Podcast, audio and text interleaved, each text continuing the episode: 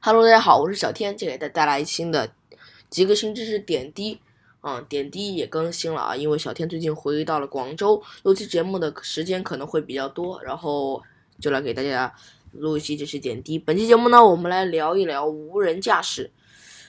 这个节目。呃，小天觉得这是一个科普类的节目，并不呃，这期节目是一个科普类的节目，不是一不是怎么说，呃，不是讲技术类的节目啊。好，我们来讲一讲。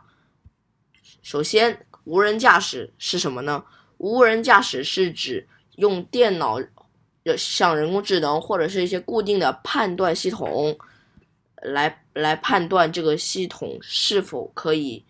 呃，自主的去驾驶一辆汽车，就是它可以判断，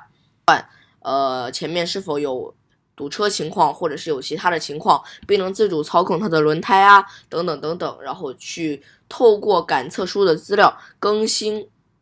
其其地图资讯，让交通工具可以实时追踪其的位置。当然，如果大家想了解更多内容的话，也可以去看看我的网站，呃，三 w 点 jerrygeek 点 com，我同时会把我的网址放在这篇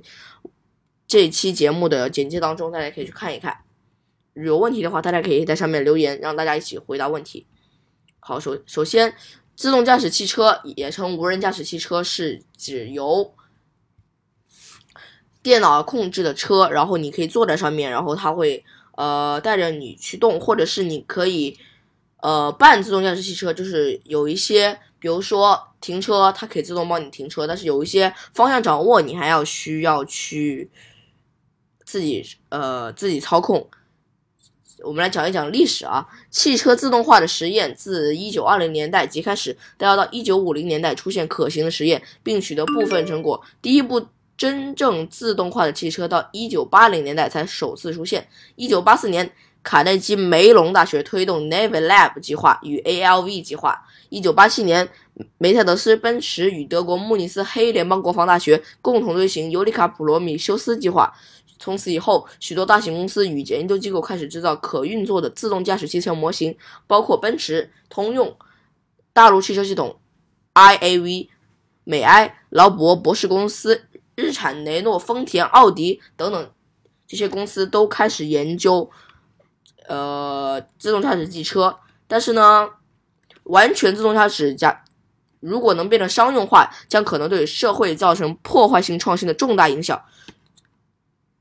自动驾驶汽车能否获得广泛使用，目前仍不清楚。但若真的被大规大规模的采用，决策者将面临许多要觉得要解决的问题。其中一个基本问题是它对旅行的影响。有些人认为自动驾驶汽车会增加汽车拥有的数量以及汽车的使用次数，因为汽车会变得更容易使用，并且更为有用。这可能会导致城市蔓延，并增加私有车辆的总体容量。其他人则认为，共享汽车将变得更为容易，且因此会让人不想拥有汽车的全部所有权，因而降低整体容量，让汽车的传输变得比现况更有效率。就是一派人认为，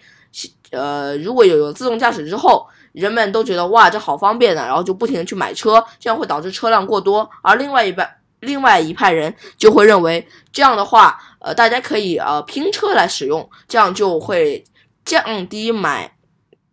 车的数量，这样就会呃减少车的数量，这样也是比较好的。这是两派观点。小天的观点呢，就是自动驾驶汽车，其实小天是比较支持的，因为呃怎么说呢？如果它真的能做到保护你的安全，而且能去呃准确的把你带到目的地的话，何乐而不为呢？而且现在。像 GPS 技术也有相关的厂商，包括像海格新航啊，当然这不是打广告啊，像还有一些其他的公司来做出来了一些相关的项目，来来符合它的什么雷达呀、GPS 等等等等这些项目，呃，随着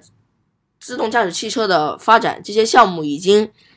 逐渐的开始发展，我相信。自动驾驶汽车应该会在很快的时间会发明出来，当然现在已经有模型了，对吧？像 Google 的以及百度等等等等都有，但是现在并不完善，让我们期待着它的逐渐完善吧。好了，那本期点滴就到这里，我是小天，我们下期再见，拜拜。